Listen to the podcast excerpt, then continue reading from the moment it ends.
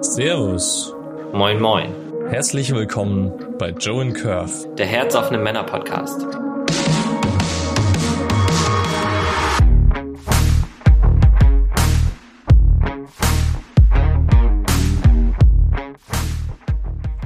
Bevor es losgeht, ein paar kleine Hinweise vorab. Hier geht es um das Teilen von Erfahrungen und Erlebnissen. Wir sind kein Ratgeber-Podcast. Alles, was du hier hörst, sind persönliche Geschichten und keine Handlungsempfehlungen von uns. Aussagen und Meinungen, die von unseren Gästen hier geäußert werden, stimmen nicht zwangsläufig mit unserer Meinung überein. Wir haben uns dazu entschieden, Beleidigungen und Kraftausdrücke, die in den Geschichten, die geteilt werden, möglicherweise geäußert werden, nicht herauszuschneiden. Falls du von solchen Ausdrücken leicht gekränkt wirst, empfehlen wir dir, ab hier nicht weiterzuhören. Bevor es losgeht, noch eine Bitte. Mach dir bewusst, dass diejenigen, die hier teilen, echte Menschen sind. Sie machen uns ein großes Geschenk, indem sie mit uns ihre sehr persönlichen Erfahrungen teilen. Bitte geh mit dem Gehörten respektvoll um. Danke dir dafür. Hallo lieber Fabian, schön, dass du da bist und dich bereit erklärt hast, heute mit uns über das Thema ich muss spicken, wie weit bist du von deinem Vater entfernt zu reden? Erstmal, magst du dich einmal kurz vorstellen, wer du bist? Ja, also ich bin Fabian, ich bin 30 Jahre alt. Ich äh, wohne derzeit in Niedersachsen und äh, bin bei der Bundeswehr tätig. Und äh, ja, was willst du noch wissen? Wie, wie tief soll ich gehen? Tatsächlich so weit, wie du magst. Also für den Anfang würde das schon reichen. Okay. Ich hoffe, dass wir im Laufe des Gesprächs noch ein bisschen tiefer kommen. Ja, ja, na klar. Ja, also.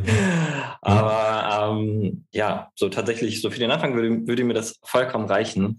Ähm, erstmal vielen Dank, dass du ähm, mit uns über so ein persönliches Thema redest. Und ähm, meine erste Frage wäre, was für ein Verhältnis zu deinem Vater hattest du und hast du heute?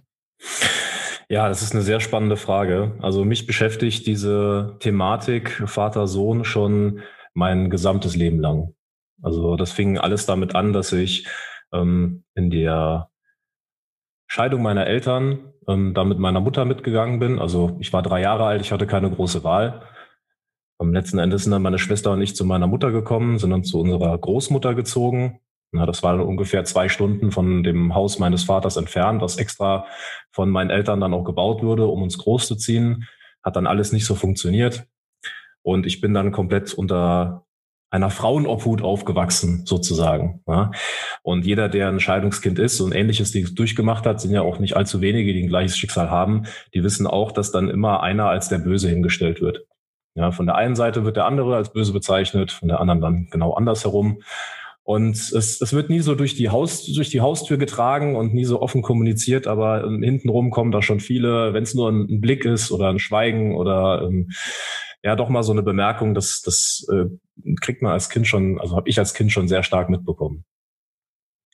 Und das Verhältnis, das ich dann zu meinem Vater hatte, war wenig bis gar nicht ausgeprägt. Also es war tatsächlich sehr, sehr wenig und wir haben ihn nur alle zwei Wochen gesehen, wo er uns abgeholt hat. Und dann waren wir am Wochenende bei ihm, zwei Tage. Und dann hat er uns wieder zurückgefahren und das war's. Ja, wenn wir dann da waren, tatsächlich, äh, also da, wir waren ja noch kleine Kinder, ja, wir haben das ja alles noch gar nicht so richtig verstanden, aber war halt immer ein kleiner Wochenendurlaub für uns. Und letzten Endes hat er sich aber nie so wirklich richtig mit uns beschäftigt. Also er hatte dann sehr schnell eine neue Freundin, ne, die sich dann so als zweite Mutter uns betüdelnd dann äh, hingestellt hat. Das war auch alles in Ordnung. Das hat auch alles gut funktioniert. Aber es es hat sich nie richtig angefühlt, da zu sein. Also mein Zuhause ist dann im, im, im Saarland entstanden. Ne? Also ich bin groß, groß geworden in Rheinland-Pfalz, aber meine Mutter ist dann mit uns ins Saarland gegangen und ich habe mir dann auch diese saarländische Identität auch angeeignet. Obwohl ich eigentlich geborener Pfälzer bin, bin ich dann zum Saarländer geworden. Und ja, habe mich dann immer, immer weiter von meinem Vater entfernt. Als ich dann jünger, also ein bisschen in die Adoleszenz reingekommen bin, hat er dann angefangen, mir Dinge beibringen zu wollen. Also ich habe das auch gespürt, dass er gesagt hat, hier, ich zeig dir mal, wie man mal ein Rad wechselt, ich zeig dir mal, wie man auch als Kind so, wie man Fahrrad fährt und ähm, er hat mich mit in Urlaub genommen, er wollte mir das Schwimmen zeigen und er hat sich da schon bemüht, irgendwo so eine, so eine Bindung aufzubauen. Ich selber habe das aber nie zugelassen. Und ich ähm, verstehe heutzutage immer noch nicht so wirklich, warum ich das nicht getan habe damals, aber ich habe mich dem, dem Mann tatsächlich sehr fremd gefühlt. Also ich war, um es dann auf das Thema dieses äh, Podcasts zu beziehen, sehr weit von meinem Vater entfernt. Und ähm, obwohl er wollte, dass, dass wir, dass er mir was beibringt, und ich glaube, er wollte einfach am Ende sagen, ah, ich habe meinem Sohn was beigebracht, ich habe was Gutes getan, auch wenn ich so nie für ihn da war. Und ähm, er hat, er hat sich da schon bemüht und ich habe es einfach nicht zugelassen. Und dann kann ich mich richtig gut dran erinnern. Wir hatten einmal einen, einen Urlaub, da waren wir in Forteventura, ähm, also er mit seiner Freundin und wir mit den also wir Kinder. Wir waren da vielleicht acht Jahre alt, neun Jahre alt. Und da wollte er mir das Schwimmen beibringen. Im Pool, in, in so einem Hotel. Und dann hat er mich so ins Wasser gehalten und ich war damals unglaublich wasserscheu. Und äh, hinzu mit der Abneigung gegen meinen Vater, wo ich mir sage, ich will von dem nichts lernen. Das ist, das ist der Böse und mit dem will ich nichts zu tun haben. Und das, das ist alles falsch, was hier passiert. Und dann hat er mich wirklich in das, in das Wasser reingehalten und ich habe dann über den gesamten Poolbereich geschrien, dass er mich umbringen will. Und also, ja, so, und das fällt er mir bis heute vor. Also immer wenn wir uns unterhalten, sagt er, ja, damals hast du ja gedacht, ich will dich umbringen. Ja, also das, das, das tut immer wieder weh, wenn er das anspricht tatsächlich, weil er auch sagt, das war ein Moment, wo ich ihn auch sehr verletzt habe. Ja, weil da natürlich die ganzen Menschen dann gekommen sind. Was, was passiert hier? Hier wird ein Kind umgebracht oder was? Ja. Und das, das war echt krass. Ja, und das war für mich auch so ein Moment, wo auch in mir einfach alles dicht gemacht hat. Und das ist tatsächlich auch nicht wirklich viel weiter aufgewachsen. Auch ähm, als ich dann älter wurde, ging das, ging das immer, immer weiter zurück und ich habe mich immer mehr entfernt, bis ich dann tatsächlich meinen, meinen schulischen Abschluss gemacht habe und dann tatsächlich gar nicht wusste, was ich machen will. Ne, also ich habe ich hab ja immer gesagt, ja, machst du ja erstmal Abi und dann kommt schon irgendwas und habe mir nie wirklich Gedanken gemacht, wo ich überhaupt hin will. Also ich hatte auch keine leitende Hand und wollte sie auch gar nicht haben und wollte immer eigenständig sein, alles für mich selber machen. Und da habe ich dann gemerkt, okay, ähm, mein Vater ist Polizist und Polizei ist eigentlich ganz interessant und vielleicht, ich, ich, hab, ich weiß nicht warum, ich habe mich damals dazu entschieden, dann auch Polizist zu werden und bin dann zum Karrierecenter von der Polizei gegangen, auch direkt da an der Dienststelle von meinem Vater. Die wussten natürlich alle schon, dass der Sohn kommt. Ne, da war er dann irgendwie auch wieder sehr stolz, dass dann sein Sohn Polizist werden will. Das hat dann aber nicht funktioniert, weil ich eine ähm, Rot-Grün-Schwäche habe und die Polizei einen deswegen nicht einstellt. Deswegen bin ich damals tatsächlich nicht zur Polizei gegangen, sondern zur Bundeswehr. Denen war das egal. ja, und, und dann war natürlich diese Bindung, die da hätte entstehen können, wenn wir auf der gleichen Dienststelle gewesen wären und hätten dann sehr viel Zeit miteinander verbracht, die hätte da, denke ich, sehr gut entstehen können, dass wir uns da mehr angenähert hätten und auch ein ganz anderes Verhältnis zueinander hätten, als wir es heute haben. Ähm, ist aber nicht passiert. Mein Vater war natürlich auch sehr stolz, dass ich dann noch zur Bundeswehr gegangen bin und auch ein großer Verfechter von Militär und generell Uniformträgern ist. Das ist äh, total sein Ding. Auch historisch äh, ist er auch sehr interessiert und äh, findet alles toll, was irgendwie auch deutsch und national ist. Ja. Und das, das fand er natürlich dann super. Und ja, da bin ich zur Bundeswehr gekommen. Tatsächlich war die Bundeswehr dann der Ort, an dem ich äh, zum Mann gemacht wurde. Ne? Hat ja vorher nie so stattgefunden, äh, dass ich so einen Vater hatte, der mich diszipliniert hat. Denn letzten Endes, wenn wir nur am Wochenende da waren, ja, da kann man ja eh nichts sagen, weil bin da wieder weg. ist er gar nicht da, um mich zu kontrollieren. Und dann brauche ich sowieso nicht auf den hören. Ne? Und bei der Bundeswehr hat sich das dann alles geändert. Da wurde ich dann äh, in ein festes Konstrukt rein äh, geschleppt. Ne, ist ja auch ähnlich aufgebaut. So eine, so eine Kompanie in der Bundeswehr ist ja wie so eine Familie aufgebaut. Ne? Es gibt den Chef, das ist so der Vater, der hat das große Sagen. Dann gibt's den Kompaniefeldwebel, das ist so die Mutter, die kümmert sich um die ganzen äh, Sachen drumherum. Und da gibt's halt so die Soldaten, die sind dann wie die, die Kinder. Ne? Um das mal ganz plump auszudrücken und vereinfacht. Und in diesem Konstrukt habe ich mich dann auch wie das erste Mal in einer richtigen Familie gefühlt, weil alle da waren und, und da habe ich mich gut reinfinden können. Deswegen bin ich jetzt auch schon äh, jetzt zwölf Jahre bei der Bundeswehr, ne, hochgerechnet. Ja, also ich kann auf jeden Fall nachvollziehen, dass, dass du dich wahrscheinlich in der Zeit sehr, sehr orientierungslos gefühlt hast. Ähm, sehr, sehr spannend, dadurch, dass eigentlich dein, dein Vater, wie du erzählt hast, gerade so ein, so ein ja, Polizist und wahrscheinlich irgendwie jemand ist, der, der sehr gut ähm, ja, ein Framework aufstellen kann oder irgendwie vielleicht irgendwie beruflich seinen Kollegen oder Untergebenen sehr viel Halt geben kann. Ähm, was meinst du, warum, warum ihm das jetzt in der Familie nicht gelungen ist? Hm, also du meinst, warum die Ehe zerbrochen ist? Ja. Äh, Wenn du es ja, teilen magst. Ja, ne, gerne. Ne? Also ich kann natürlich ähm, meinen Vater so einschätzen, wie ich ihn erlebt habe. Ähm, ihm sind gewisse Dinge einfach wichtig. Ihm ist seine Freiheit sehr wichtig. Ihm ist sehr wichtig, dass er sich in seinem Status präsentieren kann. Also er fährt ein sehr dickes Auto, er fährt ein sehr dickes Motorrad. Ja, das ist ihm sehr, sehr wichtig. Und ähm, ich, ich habe das von meinen Eltern nie so gesagt bekommen, aber ich glaube, dass die Kinder nicht geplant waren. Ja, also ich denke tatsächlich, dass ähm, meine Schwester kam auf die Welt, ähm, da waren die noch gar nicht verheiratet ja, was ja damals auch eher ungewöhnlich war. Ähm, und dann haben sie geheiratet und dann kam 16 Monate, nachdem meine Schwester auf die Welt kam, kam ich auf die Welt. Ja, also auch sehr, sehr früh danach dann. Ähm, ich denke, das war auch nicht geplant. Ne, und jetzt äh, hatte mein Vater natürlich plötzlich äh, den Hausbau, der in vollem Gange war. Ne, nebenher zwei schreiende Kinder äh, und eine Frau, die auch tausend Sachen noch zu tun hat. Ja, das war, glaube ich, für ihn in dem Alter einfach zu viel. Nee, das ist das, was ich annehme. Das war, er war einfach nicht mehr glücklich, er war unzufrieden damit, äh, wie es gelaufen ist. Und tatsächlich äh, ist das dann irgendwann dazu gekommen, dass er sich einfach eine andere Frau gesucht hat. Ja? Und das ist dann irgendwann zur Sprache gekommen und so ist dann die Ehe zerbrochen. Meine Mutter hat dann den Schlussstrich gezogen, hat uns eingesackt und wir sind dann äh, weg. Und damit war dann das Thema äh, Geschichte, dass das äh, zu einer heilen Familie führt. Und tatsächlich äh, ist das dann noch so weit gekommen, dass dann die Kommunikation zwischen Vater und Mutter auch überhaupt nicht mehr stattgefunden hat, außer über Anwälte und über Dritte. Also keine, keine, kommen, wir setzen uns zusammen und gucken, wie, wie regeln wir das, wie, was machen wir mit den Kindern und ja, lass wenigstens gucken, dass es da, das ist einfach alles zerbrochen und also die Vase, die war zerdeppert und äh, geklebt wurde sie dann auch nicht mehr.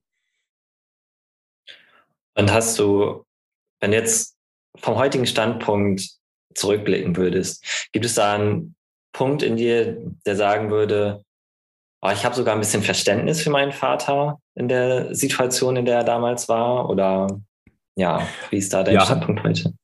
Ja, hatte ich sehr lange nicht. Ja, ne? sehr lange hatte ich ihn nicht. Äh, mittlerweile, wo ich jetzt in dem Alter bin und auch war, ähm, in dem er sich befunden hat, als er sich so gefühlt hat, ne, verstehe ich es mehr. Also ich kann es nachvollziehen, ähm, dass wenn ich mir mein Leben ausgeplant habe und äh, habe eine tolle Frau kennengelernt und ziehe mit der erstmal zusammen und plötzlich sind da die Kinder vor der Tür. Ne, und ähm, es ist Druck von außen, von überall. Ne, es muss Geld her. Äh, ich muss irgendwo gucken, dass ich die Familie zusammenhalte. Und ja, und irgendwie hat es halt dann nicht funktioniert. Ne? Und wenn dann beide Seiten unglücklich werden, ja, also ich habe das, ich habe das äh, Thema tatsächlich beim Vater auch im späteren Alter, da war ich so 4, 25, äh, auch mal angesprochen, auch sehr emotional geworden. Und ich, ich, kann, ich kann irgendwo beide Seiten verstehen. Also meine Mutter verstehe ich sowieso, wie sie da reagiert hat. Ja, gut, mit ihr hatte ich ja auch sehr, sehr starke Bindung, habe ich ja heute noch. Also mit meiner Mutter, die ähm, ist für mich auch eine sehr, sehr wichtige Person, mit der ich auch alles teilen kann und auch teilen möchte. Und da ist ja dieses, dieses Umfeld der Frauen, wie ich es immer nenne, das sich damals gebildet hat um mich herum. Ich war ja auch der Kleinste, ne? das war noch mal, noch mal schlimmer, ne? wurde ich auch noch mehr betüdelt von den Frauen. Ja, und da habe ich dann ähm, mich teilweise irgendwann auch so wohlgefühlt und eingelebt und dachte, ja, das ist das Leben halt so. Ne? Aber so richtig als Mann habe ich mich da natürlich nie gefühlt. Ne? Als Mann habe ich mich dann halt bei meinem Vater schon gefühlt, aber das war dann auch diese, diese aufgesetzte Männlichkeit. Das war mehr so, ähm, ja, mein Vater ist halt auch äh, sportlich und stark und er ist auch eine Kämpfernatur und ähm, immer aufrecht und direkt und er ist halt Polizist, ne? so wie man sich so einen Polizisten vorstellt im Streifendienst, ne? der hat, der ist halt knallhart, der ist äh, direkt, der sagt, was los ist, der sagt, was Lage ist, der nimmt die Sachen in die Hand. Und ich dachte immer, ja, genau so muss ein Mann halt natürlich auch sein, ne? aber das ist natürlich überhaupt nicht das Bild, das mir in der Frauenumfeldumgebung vermittelt wurde. Ja. Und wenn du jetzt mal zurückblickst, der ähm, kleine Fabian, was hat denn der dann gemacht? Ähm, hast du dir damals andere männliche Vorbilder gesucht oder ähm, ja, wie ist er mit, damit umgegangen, mit diesem Überschuss an weiblichen Input und diesem ähm, Mangel an männlicher Zuwendung? Ja, total spannend, dass du das fragst. Ähm, das war natürlich so, dass ich dann diese Energie als Kind grundsätzlich erstmal gar nicht gebraucht habe. Ne, also das so habe ich mich auf jeden Fall gefühlt. Ich habe mich in meinem Frauenumfeld sehr wohl gefühlt. Ähm, das war alles gut. Und solange ich auch noch nicht in der Pubertät war, habe ich das gar nicht so wahrgenommen und gespürt. Ich hatte damals schon sehr gute auch männliche Freunde, unsere äh, die, die Jungs, mit denen ich da unterwegs war und mit denen ich da gespielt habe. Und das war alles super. Ne, habe mich da auch sehr wohl gefühlt. Mit Mädchen hatte ich da auch gar nicht so Kontakt, wie ja die meisten Jungs in dem Alter auch keinen Kontakt haben. Und erst als es dann so in die, in die Jugendphase reinging, da habe ich dann gespürt, dass der, der kleine orientierungslose Fabian irgendwie jetzt zum, zum Mann wird, biologisch, und dass da ganz viele Dinge auch im Gehirn passieren. Und da habe ich dann auch gespürt, dass ich überhaupt nichts damit anfangen kann, was gerade bei mir passiert. Na, generell Sexualität war jetzt auch, äh, äh Joe kann da ein Lied von singen, auch gar nicht so Thema, auch in Familie und Umfeld. Ne? Das war eher, ähm, ja, eher so ein verschwiegenes Ding. Ne? Ja, darüber reden wir nicht. Was im Schlafzimmer passiert, geht niemandem was an und das ist total privat und äh, ja, das ist total fast also kirchlich äh, und unterdrückt. Ne? Und deswegen hatte ich noch mehr Angst, das anzusprechen und noch mehr Angst, da was zu fühlen und habe das einfach komplett beiseite geschoben, tatsächlich. Ja, und ja, daher war das dann irgendwie auch nie so richtig, richtig Thema. Und das hat mir meine Jugendphase tatsächlich sehr erschwert. Ja, und, und da hätte ich diese, diese männliche Energie auf jeden Fall gebraucht. Der, jemand, der mich an die Hand nimmt. Aber es ist in dem Zeitpunkt nicht passiert, weil ich es ja irgendwie dann auch als das Böse auch angesehen habe. Ne, dass der, der große, starke Mann, der sich nimmt, was er will und der frei sein will, war dann für mich auch irgendwie so ein, so ein Feindbild. Ne, ist für mich so entstanden, weil das ja dann damit aufgebaut wurde. Und damit wollte ich mich auch nicht identifizieren. Also konnte ich mich weder mit dem Mann, der ich sein wollte, identifizieren, noch mit dem Mädchen, das ich irgendwie in der, in der Kindheit war, gefühlt und äh, war in einer totalen Identitätskrise. Und das habe ich Tag für Tag gespürt. Und hast du denn ähm, vielleicht, also ich könnte mir vorstellen, weil irgendwas, nach irgendwas wirst du ja gesucht haben in der Zeit, oder? So, auch wenn du vielleicht nicht mit dem Finger drauf zeigen konntest, aber du wusstest ja wahrscheinlich, dass irgendwas fehlt. Hast du dir denn irgendwie Ersatzvorbilder gesucht? Ja, also tatsächlich lag meine, äh, meine Ersatzmännerwelt irgendwo in Hollywood. Ne? Also ich habe sehr viel mhm. Fernsehen geschaut als Kind ne? und da habe ich mir äh, mehrere Schauspieler, das waren natürlich immer die großen Muskelprotze, die ich da super männlich und toll fand, wo ich mir dachte, oh, das ist krass, so wie der aussieht und äh, was der für eine Ausstrahlung hat und alle hören auf den und der führt und das fand ich geil. Ne? Und dachte mir, ja, das ist so ein Mann, da könnte ich mir vorstellen, so einer will ich auch sein und in die Richtung möchte ich ungefähr gehen. Und äh, so ein riesiges Vorbild von mir war tatsächlich Jason Statham. Ja, dieser, äh, oh. der, der britische Schauspieler und den, den fand ich richtig krass, der sieht tatsächlich auch ein bisschen aus wie mein Vater. Witz, witzigerweise. Okay. Ja, und ich habe mir immer vorgestellt, ah, das, das ist mein Vater. So. Ja, und von dem hole ich mir die Energie und das, das fand ich immer sehr spannend. Also in meinem Kopf total verdreht und ver, verkopft und äh, mit Adoleszenzgedanken und Sexualität und Einflüsse und, und es, es war total wild. Also diese Jugendphase, das habe ich erst in den, erst so in den letzten Jahren mal gemerkt, was das für eine krasse Zeit für mich war, wo andere total unbeschwert in ihren Familien gelebt haben und mussten sich dann äh, tatsächlich nur mit sich selbst beschäftigen und konnten alles ihrer Eltern fragen. Das war bei mir einfach überhaupt nicht der Fall. Ja, und, und dann habe ich mir diese, diese Vorbilder gesucht. Ich war auch ein riesiger Wrestling-Fan. Ne? Also SmackDown immer geguckt und fand das natürlich total cool, wenn dann die, die Kerle sich da äh, showmäßig aufs Maul gehauen haben und äh, stehen dann im Ring und, äh, und lassen sich feiern und dachte ich mir, oh, das ist so geil, ey, das, das will ich auch. Und, äh, und das, da habe ich dann so gespürt, dass ich unbedingt in diese männliche Energie auch rein will, aber gar keine Ahnung habe, wie ich darauf zugreife. Ne, und habe mich dann natürlich wild mit meinen Freunden ausgetauscht, die das auch alle geguckt haben. Es war früher nichts wichtiger, als am Wochenende SmackDown geguckt zu haben, weil dann konntest du am nächsten Tag dann drüber reden und wer es nicht geguckt hat, der war halt raus. Ja, und, äh, und das, das war halt für mich dann immer so dieser, dieser Austausch unter meinen männlichen Freunden über diese erwachsenen Männer, die Showkämpfe machen. Das war für mich dann irgendwie der Ersatz der Männlichkeit. Ja, das kann ich auf jeden Fall super nachvollziehen. So, ich war nie großer Wrestling-Fan, aber ich war, ich würde sagen, ja, man kann schon sagen, fernsehsüchtig als Kind. so. Ähm, und habe halt natürlich auch echt irgendwie, ja, viele komische, schräge Bilder aus den Fernsehserien, aus den Cartoons und ähm, ja, was auch immer ich mir da reingepfiffen habe, habe ich da ähm, ja mitbekommen und irgendwie auch gedacht habe, ich, ich muss diesem, diesem Bild jetzt entsprechen.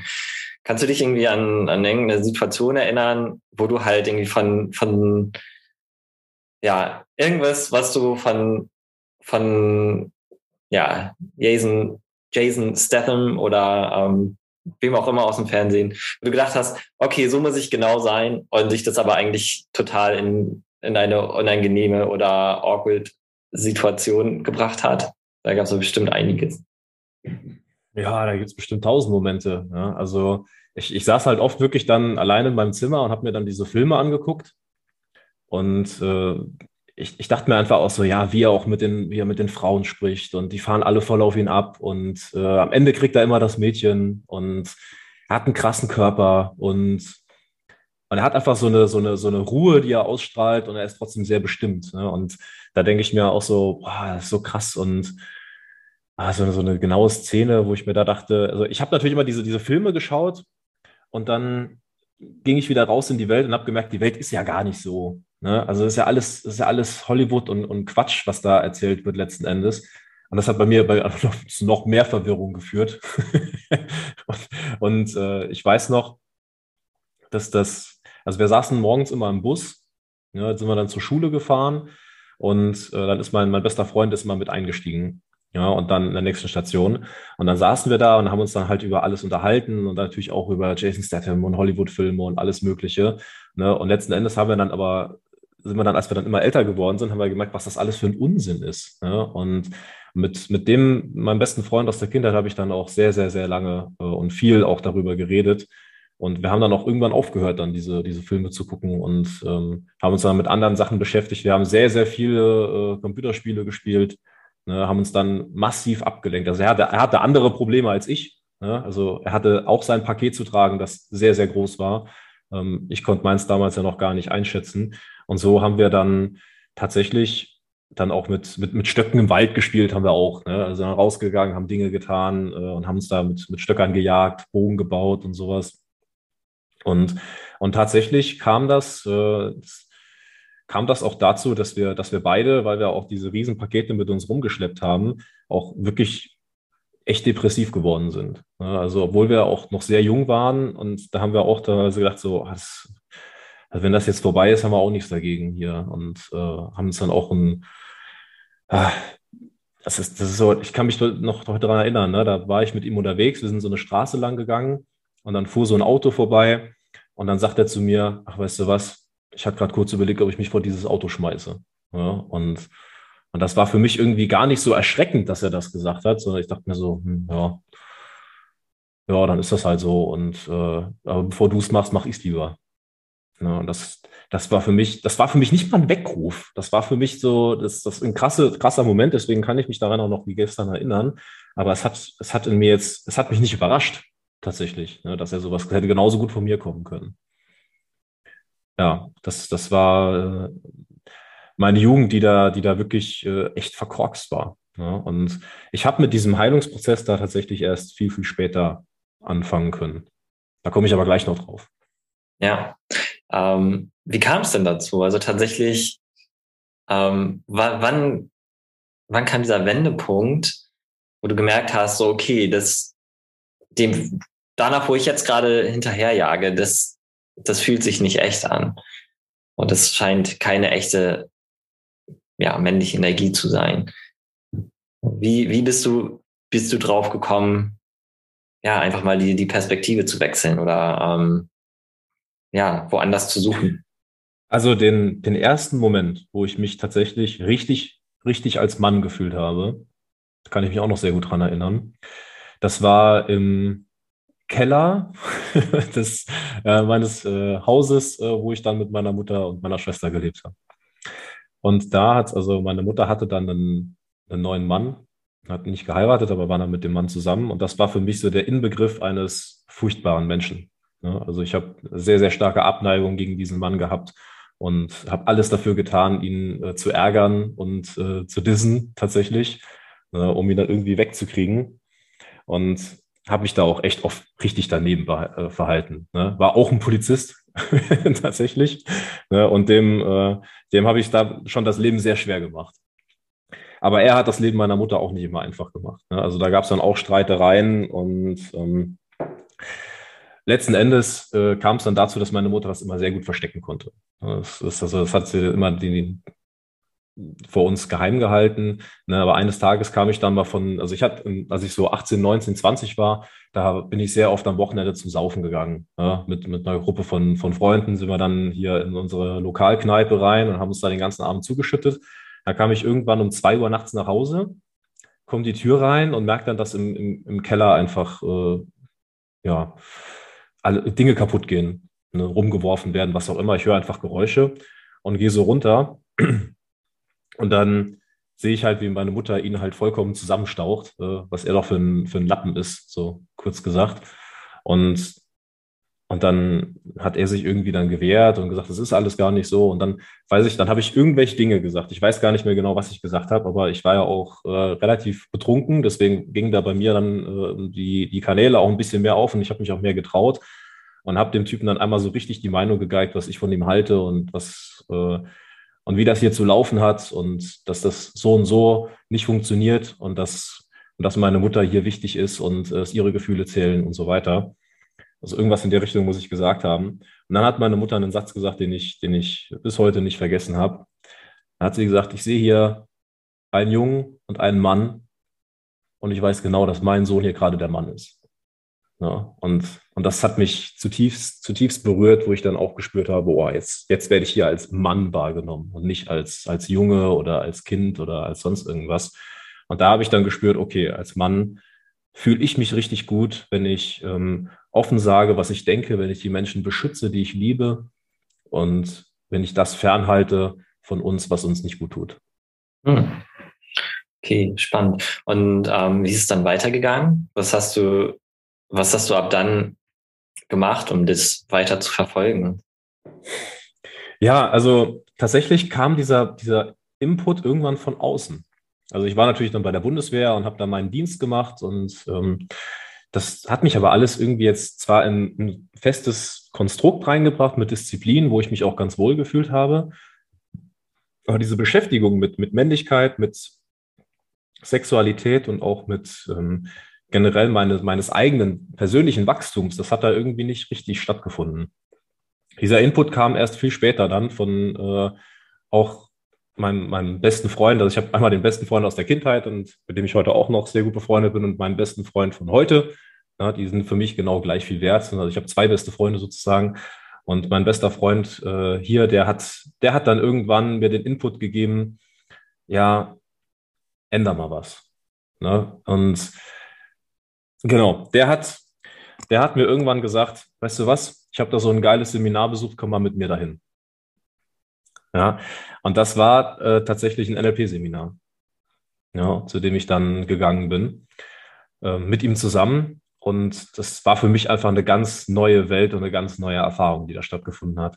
Das erste Mal, mich wirklich dann mit mir selbst zu beschäftigen, mich mit anderen Menschen zu beschäftigen, auch ganz offen und ehrlich mit fremden Menschen über Gefühle zu reden, mich, mich aufzumachen und, und da kam, kam alles rausgeflossen. Also das ist, ich hatte da so eine, eine Frau, mit der ich dann eine Übung gemacht habe, diese Timeline. Ich weiß nicht, ob euch das was sagt.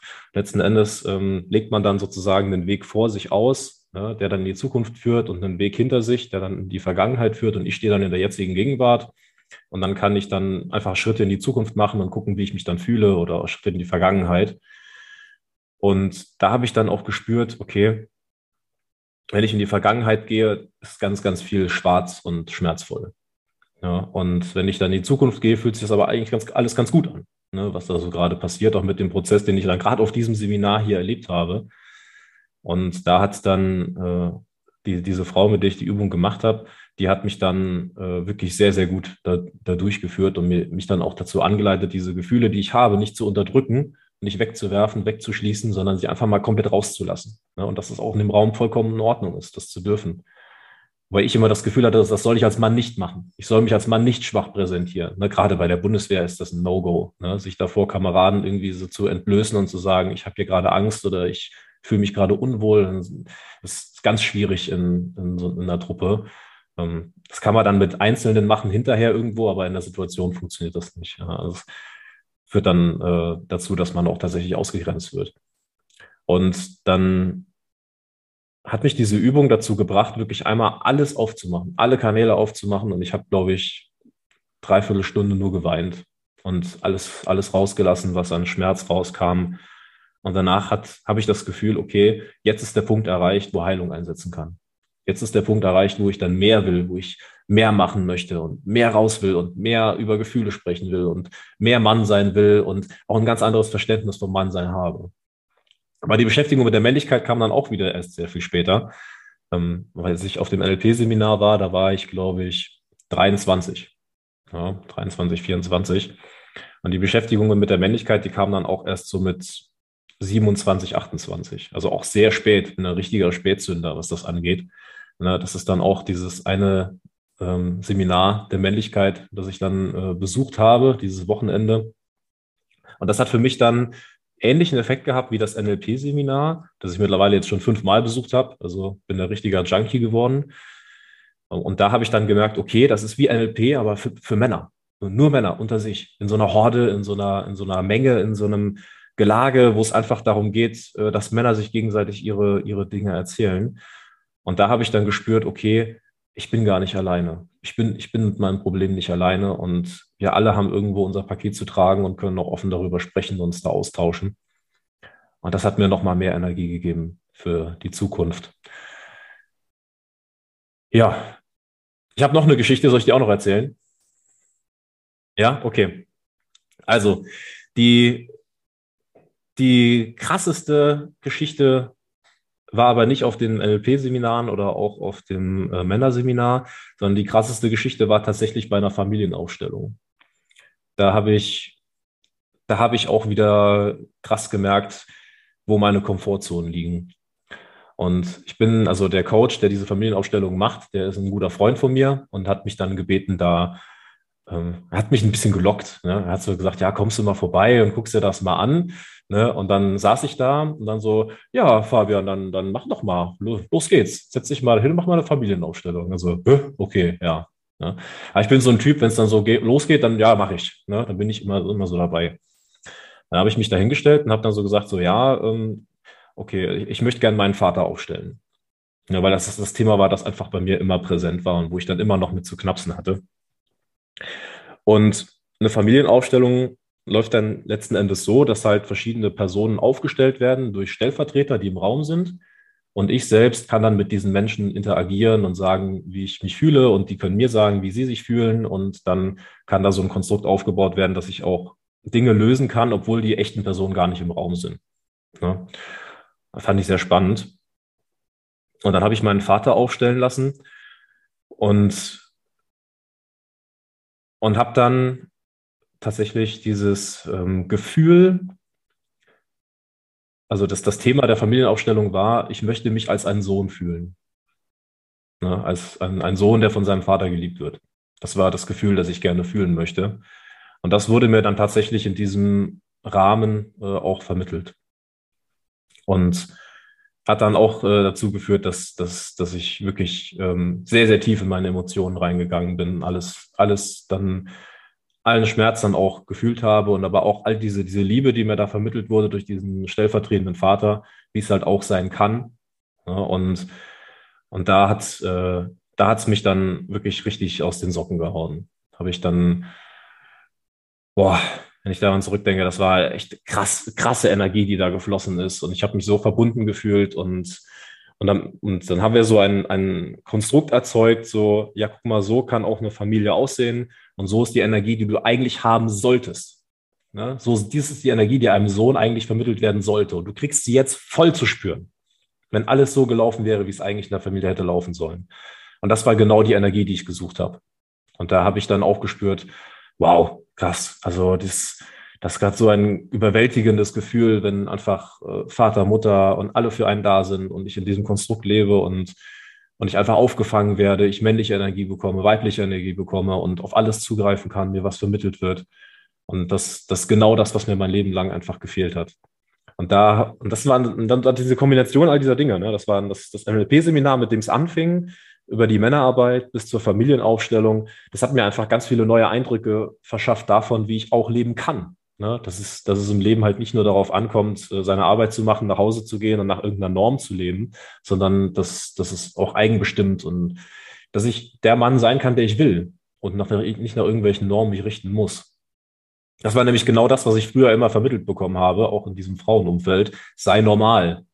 Ja? Sei unauffällig, sei äh, normal. Das, das war echt für mich immer so ein Gedanke, okay, das ist das, was die alle von mir wollen. Ich soll nicht auffällig sein, ich soll ruhig sein, ich soll äh, gute Noten schreiben, ich soll einen Beruf ergreifen, der sicher ist, der Sicherheit bietet, äh, Haus bauen, Familie gründen, keine Ahnung, irgendwas. Ne? Das war so die Norm, die mir so vorgelebt wurde, wo ich mir dachte, das, okay, das ist normal. Und du musst normal sein, absolut normal.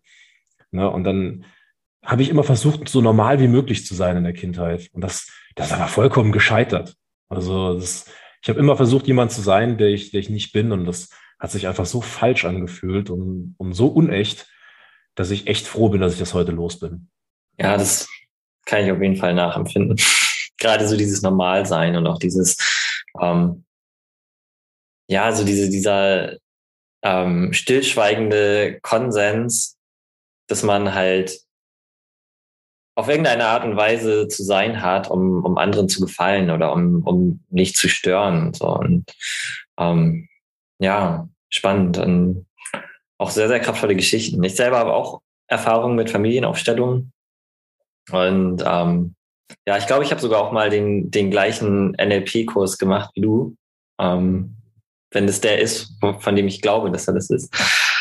Ähm, ja, es ist auf jeden Fall schon schon eine Menge ähm, geiles Zeug, was dann in dein Leben gekommen ist. Wie verträgt sich das? Ähm, also frage ich jetzt mal, oder würde mich interessieren, mit deinem Leben in der Bundeswehr, weil vielleicht ist es nur ein Klischee, ich kann halt irgendwie nicht so reingucken, wie es in der Bundeswehr aussieht, aber ich habe so das, ja, so diese, dieses Vorurteil, dass Bundeswehr tatsächlich eher ein Ort ist für wo man ja diese, dieses klassische Männerbild findet und irgendwie nicht so dieses Bild von bewusster Männlichkeit und irgendwie der Mann des 21. Jahrhunderts, dass das da schon sehr ausgeprägt ist.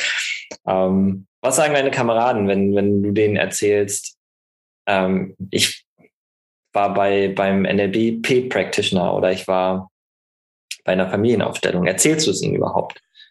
Ja, sehr spannendes Thema. Sehr spannendes Thema. Also es, es kommt immer ganz drauf an, mit wem man spricht. Tatsächlich. Und die Bundeswehr von heute ist nicht die Bundeswehr von vor zehn Jahren. Das ist ganz wichtig zu wissen. Also mittlerweile haben wir auch einen ganz offenen Umgang mit äh, Homosexuellen. Wir haben auch einen ganz offenen Umgang mit äh, Transsexualität äh, tatsächlich. Wir haben auch einen offenen Umgang und einen, ja, also mit, mit Frauen generell ist ja auch alles noch nicht so gewohnt in der Truppe, dass auch Frauen mit dabei sind, gerade in den Kampftruppen. Und das, das ist schon alles ein bisschen aufgeweicht tatsächlich. Also dieses Männerbild von damals, das ist natürlich immer noch stark gewünscht, gerade in den Kampfeinheiten, in denen ich, ich bin auch in, in kämpfenden Truppe, war ich auch äh, länger unterwegs. Äh, jetzt sitze ich äh, ein bisschen gediegener an der Heizung tatsächlich.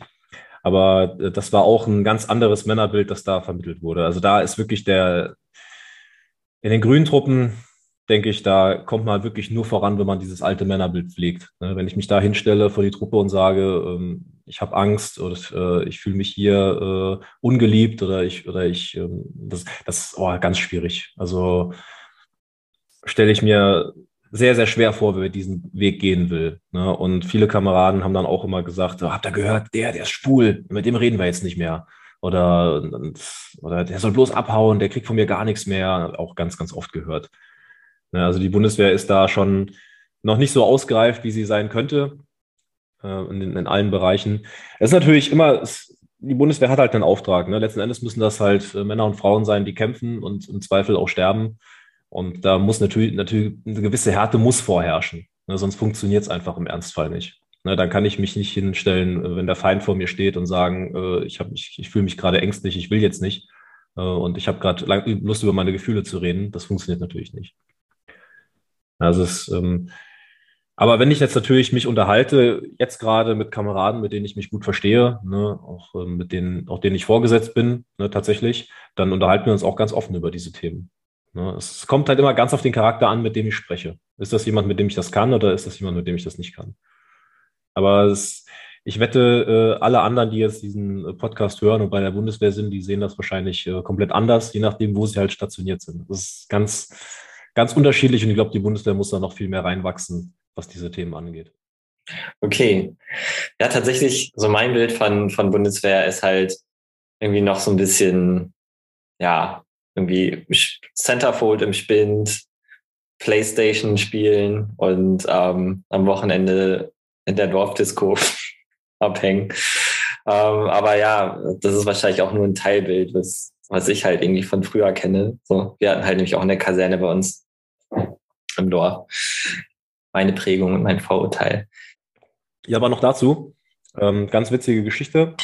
Gerade so ähm, in so eingeschworenen Gemeinschaften wie so UFTS-Kurs oder auch bei den Mannschaften generell. Offiziere sind da oft eher ein bisschen offener, was das angeht, aber gerade in so eingeschworenen Gemeinschaften, da ist es äh, tatsächlich für so Männer, die eher schwächer aussehen oder schwächer ausstrahlen, ganz, ganz schwer klarzukommen.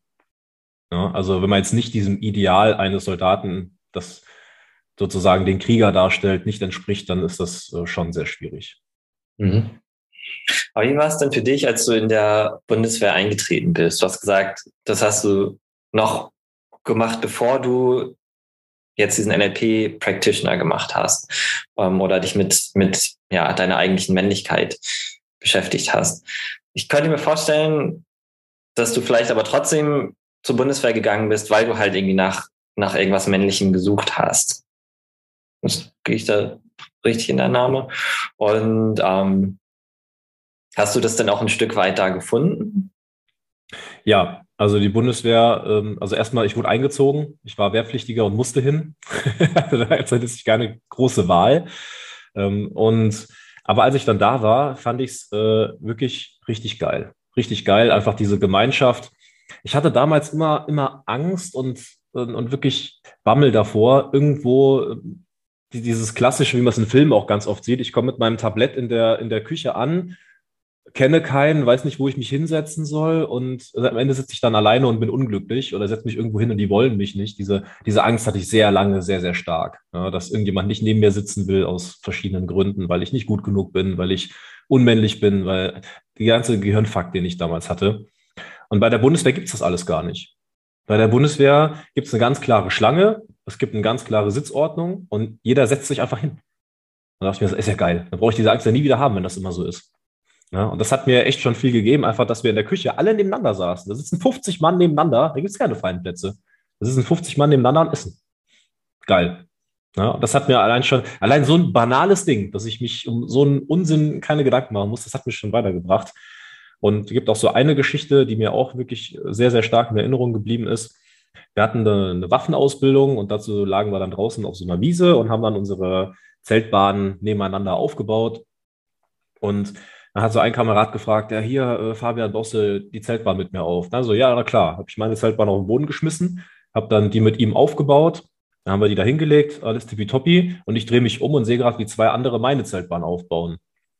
Und dachte mir so, hey, geil, das ist ja Kameradschaft. Wahnsinn. Ich mache was für ihn und die tun was für mich. Und dann, das war für mich so unverständlich, dass hier sowas einfach passiert, dass ich das richtig geil fand. Diese, das war für mich das erste Gefühl, wo ich es noch nicht so richtig einordnen konnte, von Männergemeinschaft. Ja, wir unterstützen uns alle gegenseitig, sind alle Brüder und kämpfen für die gleiche Sache. Und das, und das ist das Gefühl, wo ich mich dann der Bundeswehr tatsächlich dann zu Hause gefühlt habe. Wo ich dann merkte, dass hier gibt es klare Hierarchien. Hier, gibt's, hier, zieht sich keiner aus der Verantwortung raus. Ne? Jeder hat seine klaren Verantwortungen zugewiesen bekommen und hier kann halt diese, wie, wie beim meinem Vater damals, dass dann er einfach mehr rausgezogen wird und nicht mehr da ist, sondern dass, dass wir einfach dann alle in einem Konstrukt leben und jeder hat seine Aufgaben. Das fand ich sehr schön. Und das hat mich dann auch sehr, sehr geprägt, um einfach auch mal zu lernen, Disziplin zu haben.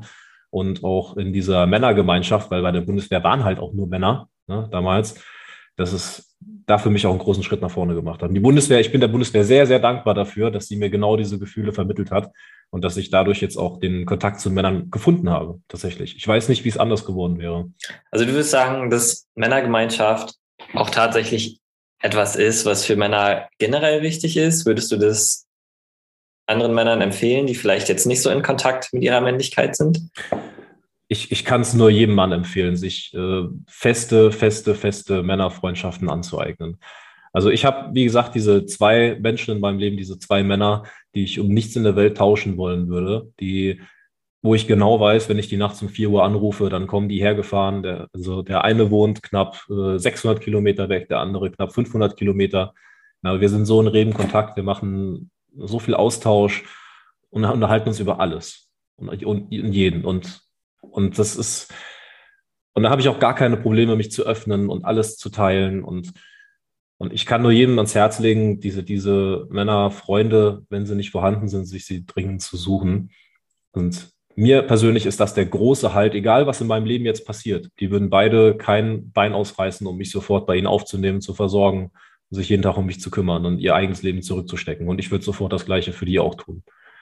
Ne, also das ist für mich dann so ein, so ein Ethos tatsächlich, wo ich sage, dass das ist das, was, was uns verbindet und was auch in meinem Leben tatsächlich unvorstellbar wertvoll ist. Mhm, ja, kann ich auf jeden Fall unterschreiben.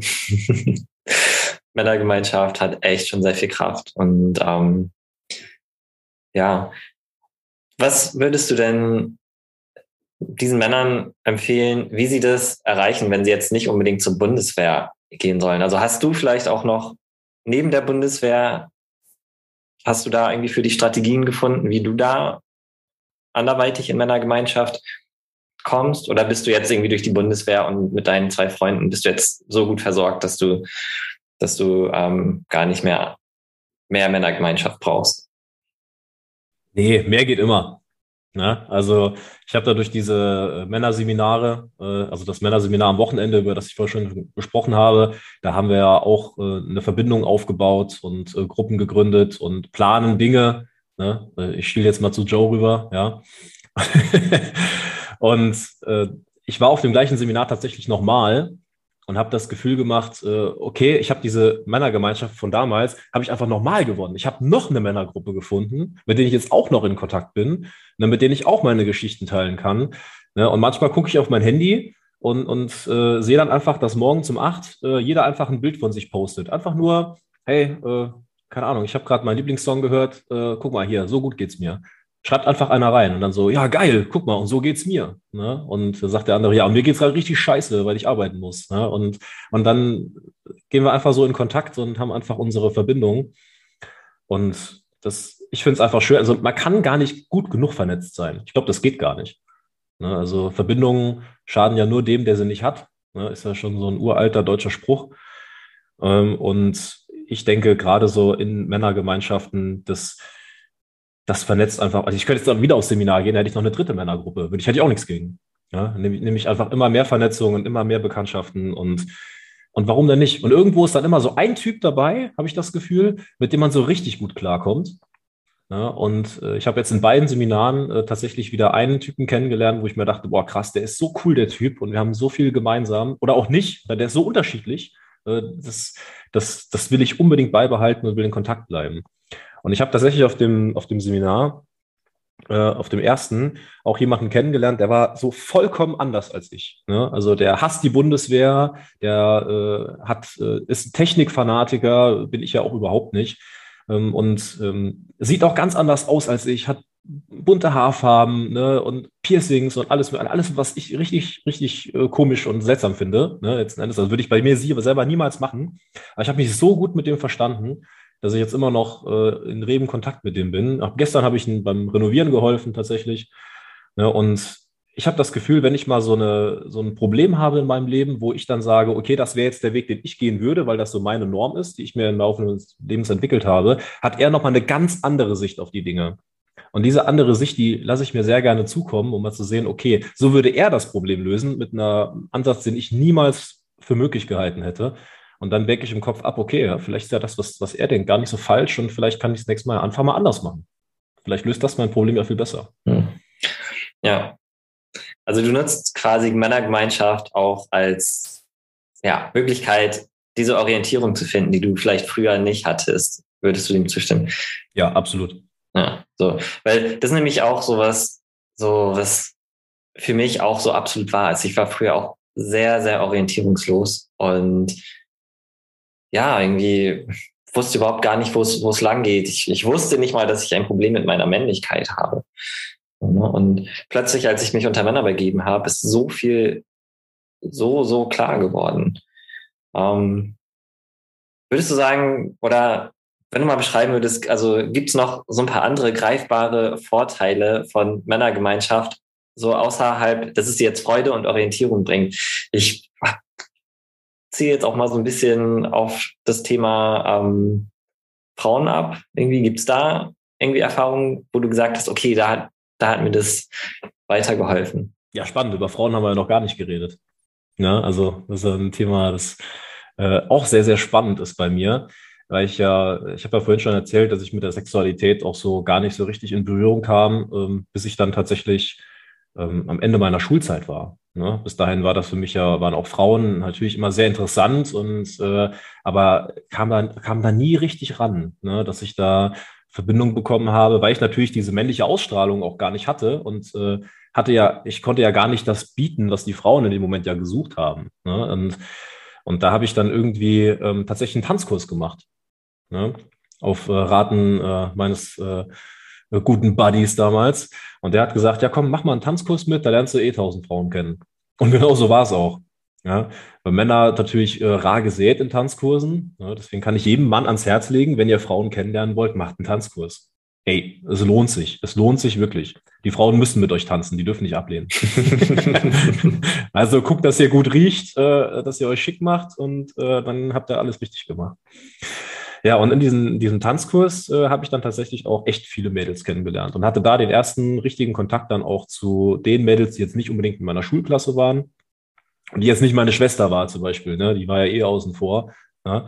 Und ja, dann hat sich da halt auch so, so das Interesse immer mehr entwickelt, habe dann viele Frauen kennengelernt und ja, aber so, so richtig entwickelt hat sich daraus dann auch nichts. Ne? Dann kam so das erste Mädel, in das ich so richtig verschossen war. Ne? Und da, und da habe ich den ersten richtig krassen Dämpfer gemerkt, wo ich, wo ich, wo ich sah, okay, ich, mein Leben verläuft überhaupt gar nicht so, wie es, wie es irgendwie funktioniert. Ne? Und weil ich habe dann dieses Mädel, ähm, wir haben ja sehr gut kennengelernt und haben uns auch gut angenähert und äh, sie hatte dann tatsächlich aber eine, war schon in einer festen Beziehung und eines Tages war dann diese Beziehung dann beendet. Tatsächlich. Und habe ich gedacht, so, oh, jetzt, jetzt, jetzt ist meine Chance, ne? Jetzt greife ich da voll durch und hol sie mir und habe dann meine erste richtige Freundin, in die ich auch total verschossen bin, habe da richtig Bock drauf. Und ähm, dann hat sie tatsächlich damals zu mir gesagt, was mir richtig äh, gegen den Kopf geschlagen hat, so, ja, ähm, ich war schon mal aus, aus Mitleid mit einem Mann zusammen, das will ich nicht wieder machen. Uh. Das war, das war, das war tatsächlich so richtig so ein Schlag in die Fresse. Und dann dachte ich mir auch so, ist, glaube ich, wirklich besser, weil du bist überhaupt nicht bereit dafür, es hier zu machen. Du bist einfach noch überhaupt gar nicht äh, gereift genug, um eine wirkliche Beziehung einzugehen. Und ähm, ja, das war für mich dann so der, der, der Schockmoment meiner, meines jungen Erwachsenen-Daseins. Und das hat dann auch wirklich nochmal ein paar Jahre gedauert, bis ich dann auch das erste Mädel kennengelernt habe, mit dem ich dann äh, tatsächlich mal zusammen sein konnte, durfte. Ja, und das äh, durfte, dass ich das schon sage, ist schon total verrückt. Ja. Und dann hat er auch langsam Heilung eingesetzt und wirklich, wirklich frei von diesen, von diesen, von diesen Zwängen, die ich mir da selbst auferlegt habe, fühle ich mich tatsächlich auch erst seit äh, einigen Jahren. Ne? Also ich bin jetzt mit meiner jetzigen Freundin seit sechs Jahren zusammen und das ist so die erste Beziehung, wo ich mir wirklich sage, das ist jetzt ein unglaublich, unglaublich schönes Gefühl. Das ist endlich so ein, so was, ich habe was erreicht, ich habe, ich, ich fühle mich wohl, ich kann ich selbst sein, so wie ich bin als Mann und, und werde genommen, wie ich bin. Ne? Das, das ist das Gefühl, das mir wirklich dann den Halt gibt, den ich auch ewig gesucht habe. Hm. Ja, also Danke dir. Aus meiner Erfahrung ist es tatsächlich auch so, ähm, also super viel resoniert, so und oh Gott, ich habe richtig gespürt, wie das, wie das gezwiebelt hat, irgendwie als du da von, von der, der Bemerkung da, die, die die das Mädchen da damals zu dir gesagt hat, gemacht hat. So, ich glaube, so das, das sind halt irgendwie so die, die Härten im, in, im jungen Leben eines, eines Jungen. Ähm, ja, also tatsächlich, was meine Erfahrung ist, oder das, was, das, was ich halt irgendwie gelernt habe, ist, dass seitdem Männergemeinschaft halt auch in meinem Leben ist, gibt es halt auch Leute, die mich, die mich auffangen, wenn, wenn mir sowas passiert. So, ne? Und dass ich dann halt auch weiß, okay, so. früher war es dann einfach so, ich habe mich dann halt einfach tierisch geschämt und gedacht, so, okay, ich bin nichts wert. So, sie hat es mir gerade bewiesen und ich habe es ja eh eigentlich auch schon immer gewusst. Und ähm, ich darf bloß auf gar keinen Fall niemals jemandem von, von so einer Begebenheit erzählen, weil dann bin ich die Lachnummer in der ganzen Straße oder in, keine Ahnung, im, im ganzen Dorf. Und ähm, ja, tatsächlich, seitdem ich halt weiß, dass halt irgendwie Männer da sind und ich auch halt weiß, dass die halt auch nicht so Hollywood perfekt sind, sondern halt auch ganz normale Menschen, die halt auch solche Erlebnisse haben. Ähm, ja, fühle ich mich halt irgendwie emotionaler gehalten. Und ähm, das hat dann aber auch wieder den Effekt, dass ich halt auch gar nicht mehr so emotional abhängig bin von dem, was Frauen über mich denken oder sagen. Und das ist, glaube ich, auch so das Unattraktivste, was, was man als Mann ausstrahlen kann. So, dass, dass man als Mann ja abhängig ist von, von dem, was die Frau über dich denkt. Und ähm, ja, so das ist halt so, so ein, ein großer Benefit, den ich so für mich gemerkt habe, seitdem ich in, in Männergemeinschaft bin. Ich bin ja auch, habe ich schon mehrfach ähm, hier im Podcast erwähnt, ich bin ja ein sehr, sehr später Spätzünder gewesen, was Sexualität anbelangt. Und ähm, ja, vielleicht, ja, hast du auch ähnliche Erfahrungen gemacht. Ähm, ja, gerade irgendwie, Jo will eine Frage stellen, wenn du magst. Ja, und zwar, ich habe da einfach mal eine Frage generell zu dem Thema. Und zwar, ja, männliche Tribe, männliche Unterstützung, äh, Familie, wie auch immer. Ich will jetzt nicht sagen Familie, aber Ersatztribe oder Leute, die dich unterstützen, vielleicht die Alternative zur Bundeswehr, was ja schon angesprochen worden ist. Was ist denn so für dich männliche Energie im Allgemeinen? Also, wenn du jetzt deine Vergangenheit anschaust, wenn du jetzt deine Kameraden der Bundeswehr anschaust, wie würdest du ja, zum Beispiel einem Kameraden beschreiben, was männliche Energie für dich ist? Und wie würdest du eine Frau beschreiben? Vielleicht deiner Freundin, deiner Mutter, was männliche Energie für dich ist? Ja, also ich kann da nur resonieren auf diese Geschichte, die ich vorhin schon erzählt habe, ähm, wo ich dann ähm, mich als Beschützer gefühlt habe. Ja, das ist für mich irgendwie so echt stark hängen geblieben. Ne? Wenn ich dann für die Menschen eintrete, egal ob das Männer oder Frauen sind, die mir wichtig sind äh, und die vor Gefahren schütze. Das ist so auch so eine, so eine Urinstinkt der Männer, glaube ich. Ne? Also auch damals schon, als wir dann noch in äh, wilden Lendenschürzen rumgelaufen sind und die Mammuts erlegt haben, da war ja auch, denke ich, nichts wichtiger, als das Leben meiner Mitmenschen zu schützen vor Gefahren. Ja, und das ist sowas, was ich mir tatsächlich äh, auf, die, auf die Ohren geschrieben habe. Ich möchte die Menschen, die ich liebe, beschützen. Ne? Und ich denke, das ist unglaublich männlich meiner, meines Erachtens nach, dass wenn ich diese, diesen Schutz auch ausstrahlen kann, wenn die Menschen um mich herum auch wissen, okay, der ist da für mich und er beschützt mich und ich weiß, dass ich mich auf ihn verlassen kann.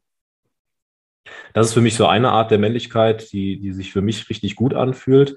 Auf der anderen Seite ist es natürlich auch dieses, was, was äh, Curve angesprochen hat, ich fühle dich da total. Ähm, dieses, ich bin nicht abhängig von den Gefühlen anderer ne, sondern ich bin in mir geschlossen ein, ein, ein Mann, ne, der im besten Falle auch weiß, was er will und was er wert ist und der auch dahingehend dann sein eigenes Leben lebt, nach seinen Vorstellungen, ohne sich davon von anderen beeinflussen zu lassen. Also, er sich diese Beeinflussung natürlich holt, aber dann selber entscheidet, ob er sie annimmt oder nicht. Nicht getrieben davon ist von den Gefühlen von, von anderen Männern oder auch speziell von, von Frauen. Ich denke, viele Männer lassen sich viel zu sehr von ihren äh, Freundinnen oder auch von ihren Frauen oder auch von Frauen generell, obwohl sie sie vielleicht gar nicht kennen, beeinflussen, dass sie sagen, ja, ich muss so sein, damit ich bei den Frauen so ankomme. Ja, ich habe einen Kameraden zum Beispiel, der sagt, äh, ja, ich trage diese Frisur so, weil die Weiber das geil finden. Ne? Zitat. Ne? Das ist so, wo ich mir auch denke, ja, aber du würdest doch deine Frisur eigentlich lieber anders tragen. Ja, also mir hat es immer besser gefallen, wenn ich sie so getragen habe. Aber ja, so haben mich die Frauen besser angenommen. Deswegen trage ich das jetzt so. Ja, das ist für mich zum Beispiel unmännlich. Ja, ich würde dann die Frisur, ich trage die Frisur so, wie ich Bock drauf habe. Ich bin dann so, wie ich bin. Ja, und das, das ist für mich so die, auch die größte Erkenntnis, die ich aus den letzten Jahren gezogen habe. Wenn ich einfach so bin, wie ich bin, wenn ich nicht darauf achte, wie ich sein soll, wenn ich einfach so esse, wie ich esse, wenn ich so aussehe, wie ich aussehe und wenn ich mich verhalte, wie ich mich verhalte und die Menschen mich dann lieben, dann bin ich super Typ. Ja, der sich nicht verstellt, der sich nicht die Maske aufsetzt. Ja, und das äh, ist das, was ich in meinem Leben lang sehr, sehr oft getan habe, diese Normalo-Maske aufgesetzt und äh, darunter, unter dieser Masken fließen dann die Tränen. Also ich denke, das kann jeder Mann, der hier zuhört, bestimmt schon mal irgendwo gefühlt haben.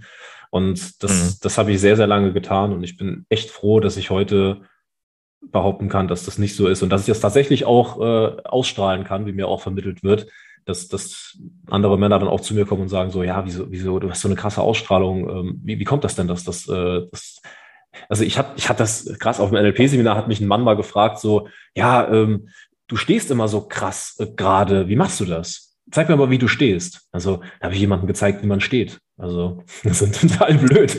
Hört sich das an. Ne? Aber der hat auch gesagt, so ja, dann habe ich dem auch so, ja, guck mal, du hast doch so einen, so einen vorgebeugten Hals und so ein bisschen krumme Haltung. Steh mal gerade. Ne? Das kriegt man auch so. Das sind Dinge, die werden man in der Bundeswehr auch beigebracht. Ne? Also ich bin da natürlich auch äh, von Bundeswehr auch wieder geprägt worden dahingehend, dass man gerade zu stehen hat, diszipliniert schaut, ne? sich beim Antreten nicht bewegt und so, so ein Kram, so diese Kleinigkeiten. Aber die führen auch dazu, dass ich letzten Endes dann äh, eine aufrechte Haltung habe und das gehört für mich als Mann auch dazu, ne? dass ich mich auch hinstellen kann, äh, meine Meinung präsentiere und dabei auch eine klare Überzeugungshaltung einnehme, sowohl körperlich als auch geistig.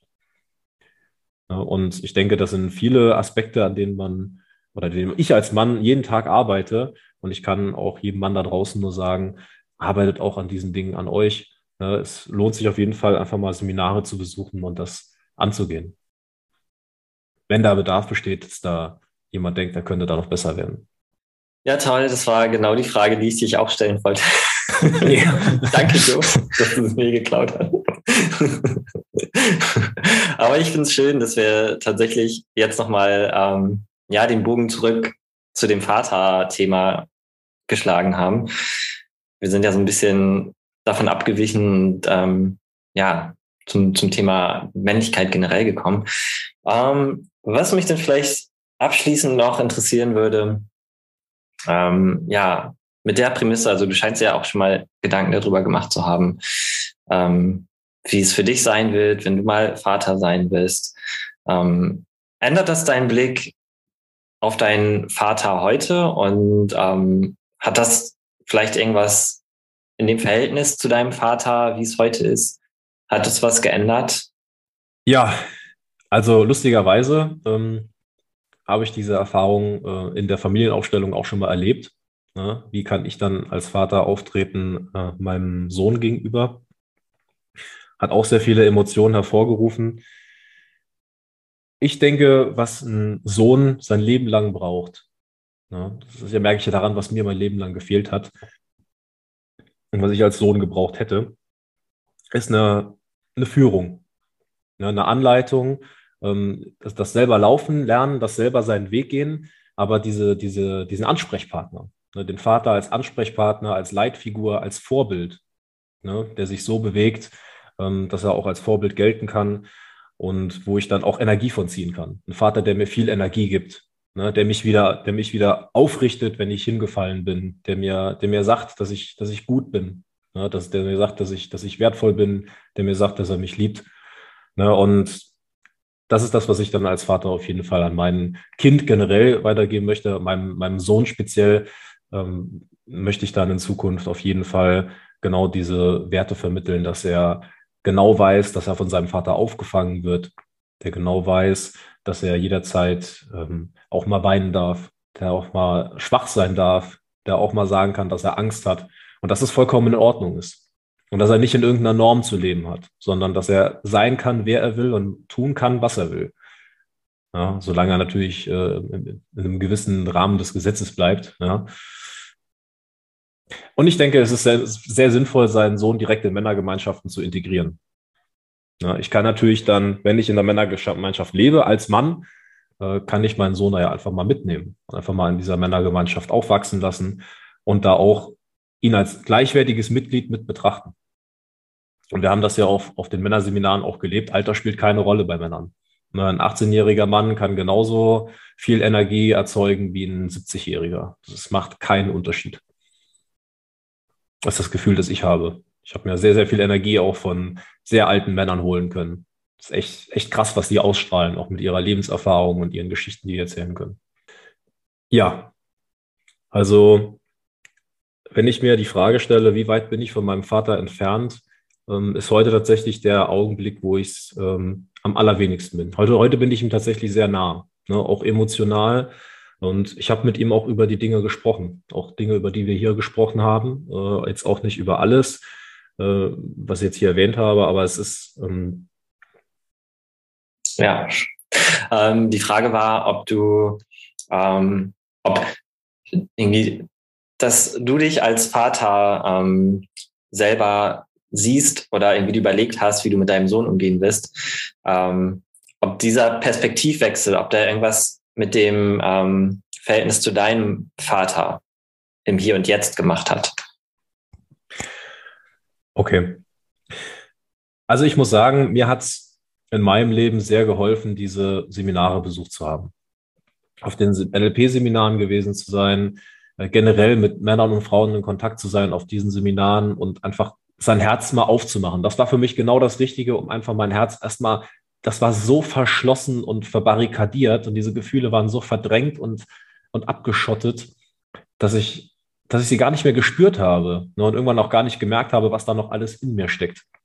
Und dann habe ich das erste Mal dieses, dieses äh, Herz öffnen können. Ne? Ich hatte eine, eine gute Freundin von mir, hat dann auch eine, ich glaube, zweistündige Hypnose mit mir gemacht, wo sie dann wirklich ein symbolisch ein Schloss von dieser Kette abgerissen hat und diese Kette dann zerstört und zerrissen und weggeworfen hat. Und seitdem hat sie gesagt, es ist nie wieder möglich, eine Kette um dein Herz zu legen. Fand ich auch sehr kraftvoll. Und jetzt äh, spüre ich, wie mein Herz auch ganz anders schlägt seitdem. Also es sind auch körperliche Auswirkungen, die sich da bei mir gezeigt haben. Und jetzt, wo das, das Herz einmal aufgehen konnte, war ich dann überhaupt auch erst bereit, in diese Männergemeinschaft einzutreten und überhaupt dann auch mit anderen Männern zu interagieren. Ich hatte früher tatsächlich sehr viel Angst vor anderen Männern. Ich habe die als, als meine Konkurrenten betrachtet und auch als, ähm, ja, als Männer, die mir die Show stehlen wollen, andere, die im Mittelpunkt stehen und ich kann es nicht machen, obwohl ich es gern möchte. Das hat mir immer wehgetan. Und so sehe ich Männer heute gar nicht mehr. Ich sehe Männer heute als Brüder, als Weggefährten und als Freunde. Und durch das Öffnen des Herzens und den Umgang mit den Männern, dann habe ich dieses extrem krasse Familienaufstellungsereignis gehabt. Ne? Und, und da konnte ich dann das erste Mal merken, okay, äh, wie ich mein Leben auch führen kann und was da noch alles geht, was da alles möglich ist. Und wenn ich jetzt an meinen, an meinen Vater denke, habe ich auch das Gefühl, dass ich ihn heute viel, viel besser verstehen kann. Früher war für mich einfach der, ja, wie soll ich sagen, der Beschuldigte. Ne? Und letzten Endes wollte ich natürlich trotzdem immer sein wie er und ich wollte ihm immer nahe sein. Ne? Aber ich habe mich irgendwie innerlich auch gewehrt, Dinge von ihm zu lernen und habe ihn sogar beschuldigt, dass er mich umbringen will. Also echt krass, ne? so nachhinein betrachtet. Ich wüsste nicht, also wenn das mein Kind zu mir sagen würde, wäre ich wahrscheinlich auch am Boden zerstört. Ne? Und das, das habe ich aber nie so gesehen, das, das kann ich jetzt heute viel besser nachvollziehen. Und, und diese Entfernung zu meinem Vater ist immer geringer geworden, je mehr ich mich dann auch mit mir selber beschäftigt habe und mit meiner Männlichkeit. Und ich glaube persönlich, dass er damals alles in seiner Macht Stehende getan hat, um, um ein guter Vater sein zu wollen. Ich glaube, er wusste viele Wege nicht, die er auch hätte gehen können. Und er wusste auch nicht, wie er es hätte anders regeln sollen. Und ich bin ihm sehr, sehr dankbar dafür, dass er, dass er das damals alles versucht hat, mir Dinge beizubringen und für mich da zu sein, auch wenn es nicht immer funktioniert hat. Und ähm, ich bin jeden Tag bestrebt dazu, das Verhältnis zu meinem Vater zu verbessern. Und wenn die Männer da draußen stehen und sagen, okay, wie weit bin ich denn von meinem Vater entfernt? Ähm, ja, es gibt Dinge, das zu ändern. Das Beste, was ich damals machen konnte, war direkt einfach mit meinem Vater zu sprechen und das Ganze an, über diese Prozesse, auch über die Seminare zu sprechen und dann auch zu sagen, was das in mir ausgelöst hat. Und das führt wirklich zu extrem viel sinnvollem Austausch untereinander. Und ich denke, so eine Beziehung Vater und Sohn, egal wie kaputt die jemals war oder wie kaputt sie auch gerade ist, kann immer wieder aufgenommen werden. Und ich bin auf jeden Fall jeden Tag dabei, äh, an mir selber zu arbeiten und auch daran zu arbeiten, ähm, die Beziehung zu ihm zu verbessern und äh, dahingehend dann auch einen gemeinsamen Weg zu finden, wie wir auch damit klarkommen. Vielen, vielen Dank. Ich würde sagen, das sind ein paar schöne Schlussworte. Nochmals vielen, vielen Dank, dass du dein Herz für uns geöffnet hast. Das war ein sehr, sehr großes Geschenk. Ja, für alle Zuhörenden, ähm, schaltet bitte nächste Woche auch gerne wieder ein. Ähm, falls ihr weitere Infos wollt, dann lest euch auf www.joeandcurve.de die Shownotes durch. Und ähm, Fabian, falls irgendjemand von den Zuhörern mit dir Kontakt aufnehmen möchte, dürfen wir ihn an dich weiterleiten? Ja, klar, gerne. Super, vielen Dank. Ja, dann war es das für heute. Dann freue ich mich auf nächste Woche und ähm, ja, macht's gut.